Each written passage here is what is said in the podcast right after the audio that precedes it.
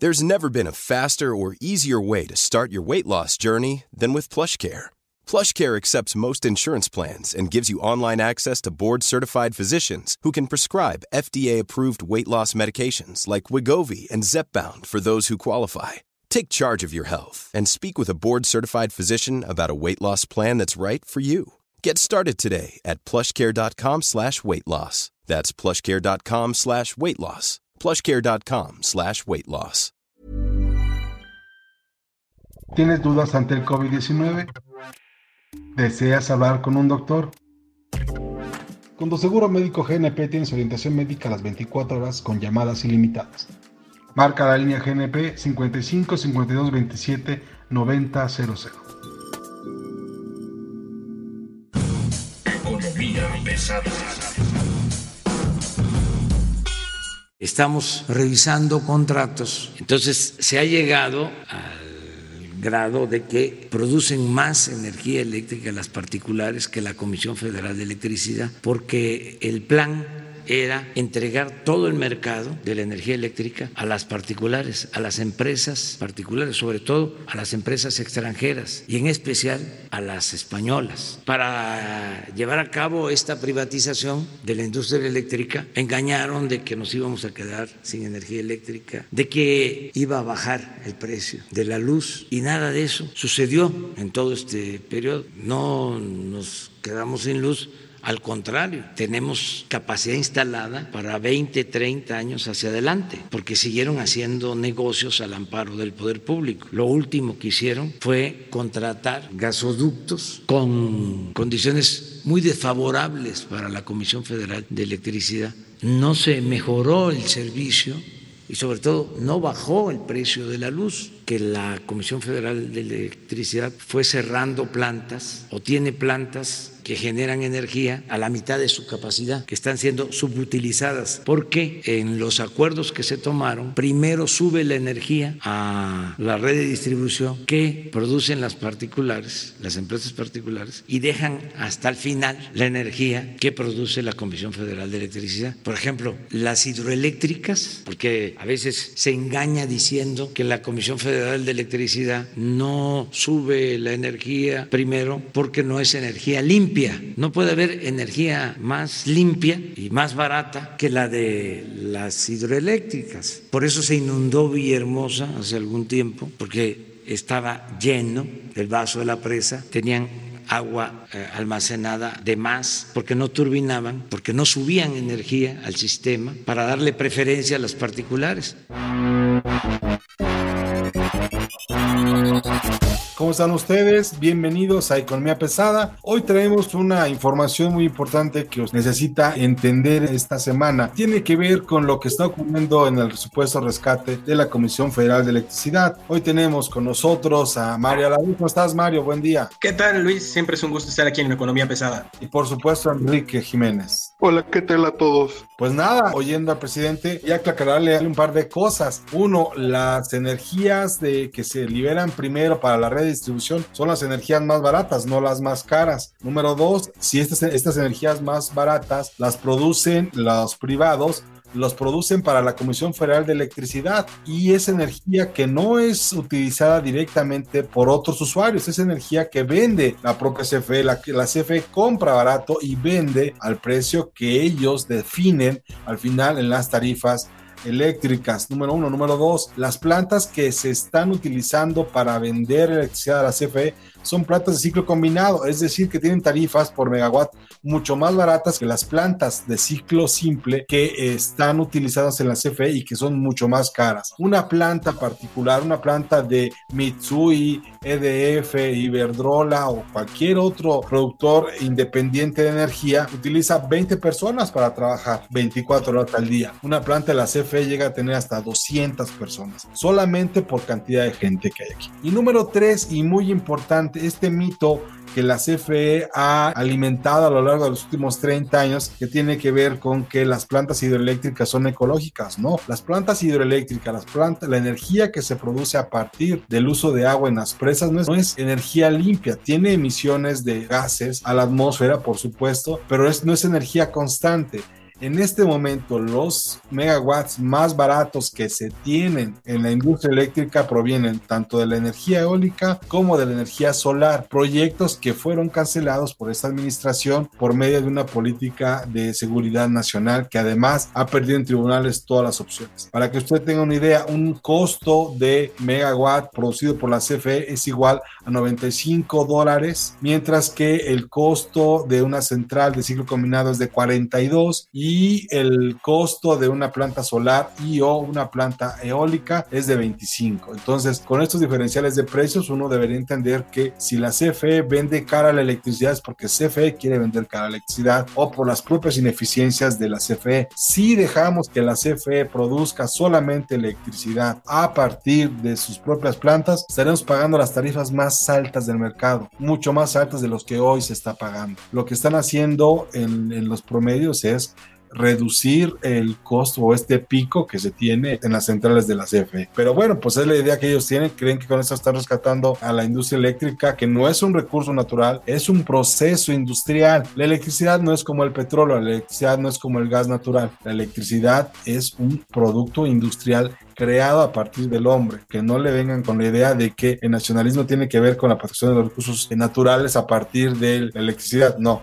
La CFE es una empresa energética, sí, que utiliza un proceso industrial que es del Estado. Me fui de la boca, señor, a la vez, señor Jiménez, cualquier cosa que ustedes nos quieran decir al respecto es bienvenida. Bueno, Luis, Primero me gustaría empezar por aclarar algunos puntos que pueden ser parcialmente ciertos. Efectivamente, la Comisión Federal de Electricidad ha cerrado algunas plantas dentro de las que tiene el país, pero hay una razón muy buena y muy poderosa para haberlo hecho. La primera y la más importante, que es la que más se le olvida al presidente de México, cuestiones medioambientales. Las plantas que se cerraron funcionaban con base en carbón y combustible, los combustibles más contaminantes. Complementando la idea, estaba en, proceso de construir nuevas centrales de ciclo combinado, es decir, plantas que hacen electricidad a partir de vapor de agua y gas. Por eso se hizo el sistema de transporte de gas natural, el Cistran Gas. También es necesario hablar acerca de pues poner los puntos sobre las IES en cuestión de las hidroeléctricas. No son plantas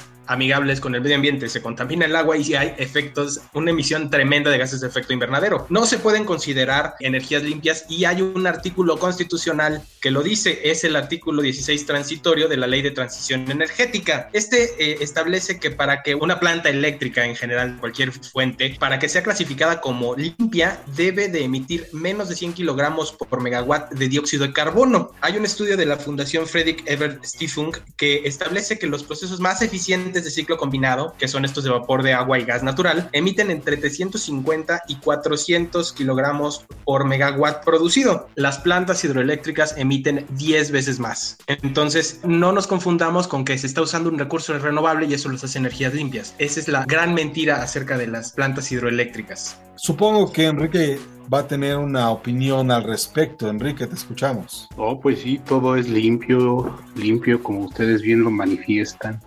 Sin duda, creo que el, el, problema de fondo es un tanto en que el mismo presidente lo ha dicho, ¿no? Que aparezcan dentro de los directorios de estas empresas eólicas españolas o solares miembros o expresidentes como Felipe Calderón o como la exsecretaria de Energía y eso es lo que en realidad es el fondo de toda esta pelea. No sé si sea realmente que el presidente no sepa qué contamina o qué no contamina, tomando en consideración que en este instante, eh, de hecho, en el mismo gabinete presidencial tiene gente que ha estado apuntalada o ha estado vinculada a crear este tipo de proyectos, ¿no? Tomemos la consideración de que Alfonso Romo es el que conoce mucho de estos temas, tomando en consideración también que él, él forma parte de una clase empresarial que en algún momento estuvo interesado en invertir en, en este tipo de energías renovables, a menos de que también eh, hay algún interés de fondo de algún empresario mexicano que quiera venir a tener este tipo de construcción de, de energías tanto eólicas como solares Y pues me refiero a un empresario mexicano que ha estado muy activo en estos dos sectores en el sur del mundo, ¿no? Y que sin duda si llega, pues prácticamente sería por, por la puerta grande, ¿no, Carriles? Pero el debate en torno a estos sectores de la energía eléctrica, que si produce más o produce menos, debería haberse ya visto reflejado no solo desde este sexenio, sino desde el anterior en el bolsillo de todos los mexicanos. Y quién sabe si ustedes ya paguen menos por ese recibo de, de energía eléctrica o que sin duda sea más barato. Te insistiría en lo siguiente, quien define las tarifas al final de cuentas es la Secretaría de Hacienda y quien la revisa a propuesta de la Comisión Federal de Electricidad, ¿no? Si hay un costo extraordinario o hay un costo superior o hay un costo mayor en producción es porque no es porque le estés comprando la energía más cara, es porque estás compensando tu energía cara con tu energía barata.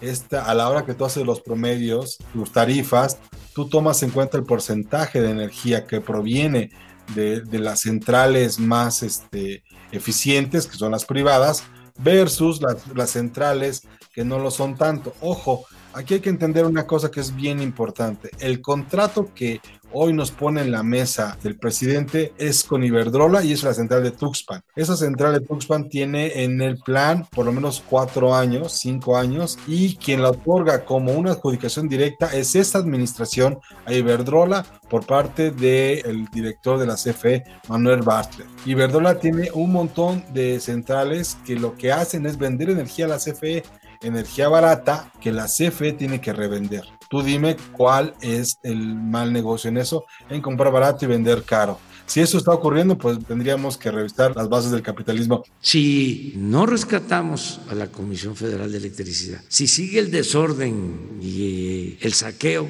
si continúa el predominio de los intereses particulares por encima del interés general, del interés de los mexicanos, pues entonces sí, van a seguir aumentando la luz como lo hicieron en todo el periodo, que constantemente aumentaba la luz como aumentaba el precio de las gasolinas y del diésel. Entonces va a haber arreglo esta carta es con ese propósito de que quieren un diálogo. Me están pidiendo incluso eh, una entrevista. Quiero que primero los atienda la secretaria de Energía y el director de la Comisión Federal de Electricidad. Pero ya, basta. Que se entienda bien, que se escuche fuerte y lejos. México no es tierra de conquista. No van a venir a saquearnos. Se acabó eso. Tenemos que cuidar el patrimonio de los mexicanos. Luis, si me permites comentar respecto de lo último que acaba de decir el presidente. El tema aquí va mucho más allá del tema energético y del tema económico. Es un tema 100% político. Sabemos que eh, el sindicalismo de las dos grandes empresas energéticas del país representa un poder de voto duro tremendamente fuerte. ¿Qué es lo que pasaría con la reforma energética? La que él dice la mal llamada reforma energética. Pasaría que tendríamos un adelgazamiento del personal de Pemex y del personal de la Comisión Federal de Electricidad. ¿Qué significa esto? Menos votantes para el partido en el poder.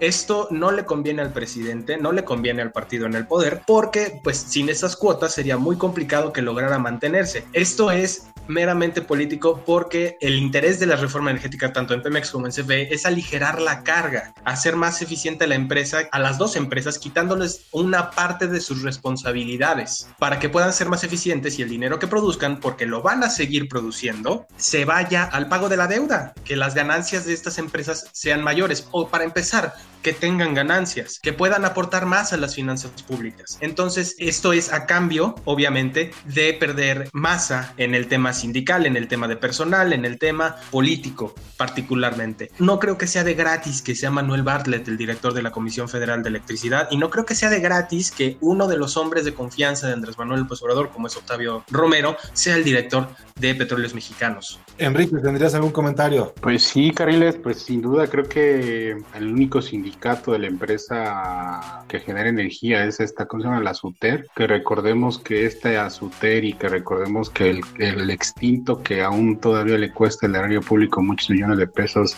el ESME, en algún momento igual han incursionado en negocios paralelos a la Comisión Federal de, Electricidad. No dudes que desde el escritorio de Martínez Parza, que ha tenido una gran cercanía con el presidente y que en algún momento lo reportamos en el Sol de México, que quería venderle electricidad a partir de una planta, creo que de ciclo combinado aquí en Cautitlán, a distintas entidades, pues también sea parte de todo este conflicto, ¿no? Y por el otro lado, los mexicanos, recordemos que seguimos pagando un monto importante por este sindicato del ESME que no, en su totalidad nunca fue extinguido, fue una falsa idea de Felipe Calderón porque le sigue costando alrededor de unos 1.200 millones de pesos mantenerlo en los últimos 10 años este sindicato mexicano de electricistas, eso por un lado.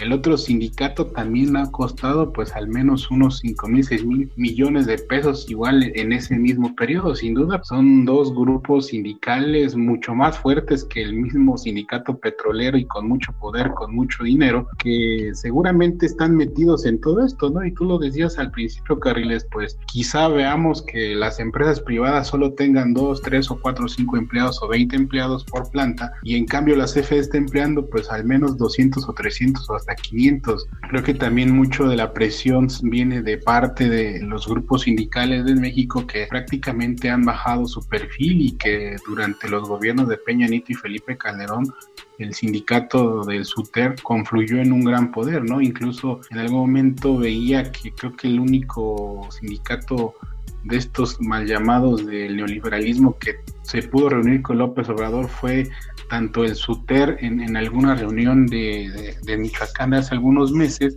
y el mismo Martín Esparza. El resto de la cúpula sindical quizás sí ha tenido contacto con López Obrador, pero no de una manera tan directa como sí lo han logrado tener estos dos grupos sindicales de estas dos empresas. Me gustaría nada más como, como acotación al margen y para terminar con este tema rápidamente es decirle lo siguiente. Las centrales eléctricas en México siempre han sido construidas por parte de empresas internacionales y las empresas mexicanas en México solo se producen calderas y construcción civil.